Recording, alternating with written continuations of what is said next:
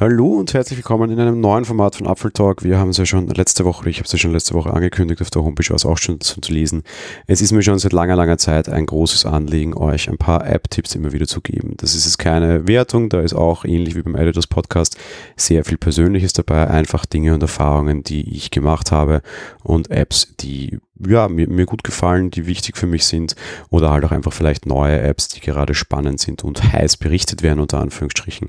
Das heißt einfach, ja, das, das Thema Apps zu nutzen. Die App Stores sind generell so groß, das soll sich jetzt nicht nur auf den iOS App Store beziehen, sondern natürlich auch auf den App Store unter iPadOS, der jetzt quasi mehr oder minder neu ist, durchaus auch auf den App Store auf der Apple Watch, der wird ja auch nächste Woche dann mit der neuen WatchOS Version eine sehr große Stärkung erhalten, sondern durchaus auch auf den Mac App Store ein etwas stiefmütterlich behandeltes Ding, was vor allem daran liegt, dass es ja dort die passenden Alternativen gibt, Gott sei Dank, die es sonst ja leider nicht gibt. Auf einem iOS muss ich ja über den App Store gehen und am macOS muss ich es nicht. Es ist hier in diesem Format in Zukunft so ein bisschen meine Picks unter Anführungsstrichen. Wenn ihr Ideen habt für Apps, meldet euch gerne. Wir werden auch sehr häufig von Entwicklern angeschrieben, die uns irgendwie sagen, ja, ich entwickle gerade eine App, im deutschsprachigen Raum ist Apple Talk ja einer der größten Apple Communities. Klar, dass wir hier auch Anschriften bekommen. Auch hier gerne mir einfach direkt schreiben um vielleicht auch die ein oder andere App mir vorzuschlagen, die ich testen kann, sei es, weil es tatsächlich eine von euch ist, die wir uns anschauen sollen, oder sei es, weil es eine App ist, die ihr generell kennt und mögt und der Meinung seid, man könnte da mal drüber schauen oder die erwähnen. Das ist keine Garantie darauf, dass das tatsächlich so der Fall ist und es gibt so viele hunderte, tausende, Millionen Apps da draußen, da ist sehr viel Auswahl. Ähm, wir haben durchaus schon auch ein, ich schon ein sehr ambitioniertes Programm vorbereitet für wahrscheinlich die nächsten Jahre und äh, immer wieder kommen ja auch dann durchaus spannende, gerade sehr gehypte Apps dazwischen. Ähm, ein Beispiel, weiß ich was, wenn wir jetzt im Sommer gewesen wären und es dieses Format schon gegeben hätte, hätte ich wahrscheinlich auch über diese unsägliche Face-App sprechen müssen.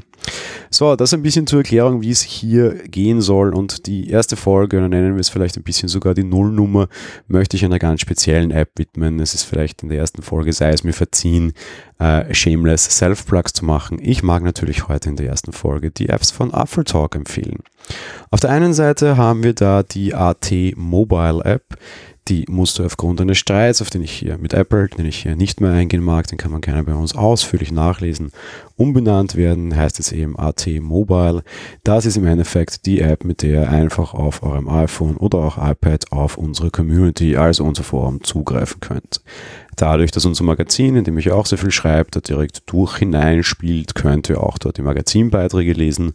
Und ja, ich übertrage tatsächlich jeden Tag händisch dort auch Podcast-Folgen hinein, so dass ihr zumindest dort die Shownotes auch lesen könnt.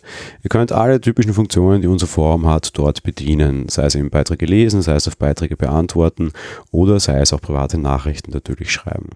Was mir in der App besonders gefällt und daran verwende ich sie tatsächlich auch immer, wenn ich mobil auf Apple Talk zugreife, die Bedienung dort ist wesentlich leichter und besser für mobile Geräte optimiert, als sie das tatsächlich im Browser ist. So gerade etwas komplexere Geschichten wie zitieren oder gewisse Zitate dann vielleicht auch aufzuteilen oder sowas. Dinge, die für Übersichtlichkeit vor allem sehr wichtig sind, funktionieren dort für mich wesentlich besser, als sie das im Browser tun. Darum für mich tatsächlich immer eine warme Empfehlung, diese App zu nutzen. Das Apple Talk selbst, weil das auch immer wieder mal schon kam als Frage, hat davon überhaupt nichts. Das ist ein Angebot, das wir für unsere Community machen. Ähnlich wie bei unserer zweiten App, die, glaube ich, sehr gerne vergessen wird, auf die ich aber auch immer sehr gerne hinweise. Ich nutze diese gerne, die Apple Talk TV App, eine App für den Apple TV, eine kleine App, wo ihr euch einfach unter Anführungsstrichen hinstellen könnt, diese App startet und dort einfach Apple Talk live schauen könnt. Das betrifft sowohl die Folgen an sich, aber auch die Folgen, die bereits eben veröffentlicht wurden. So könnt ihr euch schön durch unsere Playlist und unsere Folgenübersicht hangeln und eben die aktuellen Folgen direkt auf dem Fernseher über euren Apple TV konsumieren. Tatsächlich auch die App, die ich dazu verwende, um mir alte Folgen oder einfach generell die letzte Folge, die ich meistens nicht live schaue, dann am Sonntag in der Früh in Ruhe nochmal nachzuschauen. Und das möchte ich auch, an diesen, auf diesem Wege sehr ans Herz legen.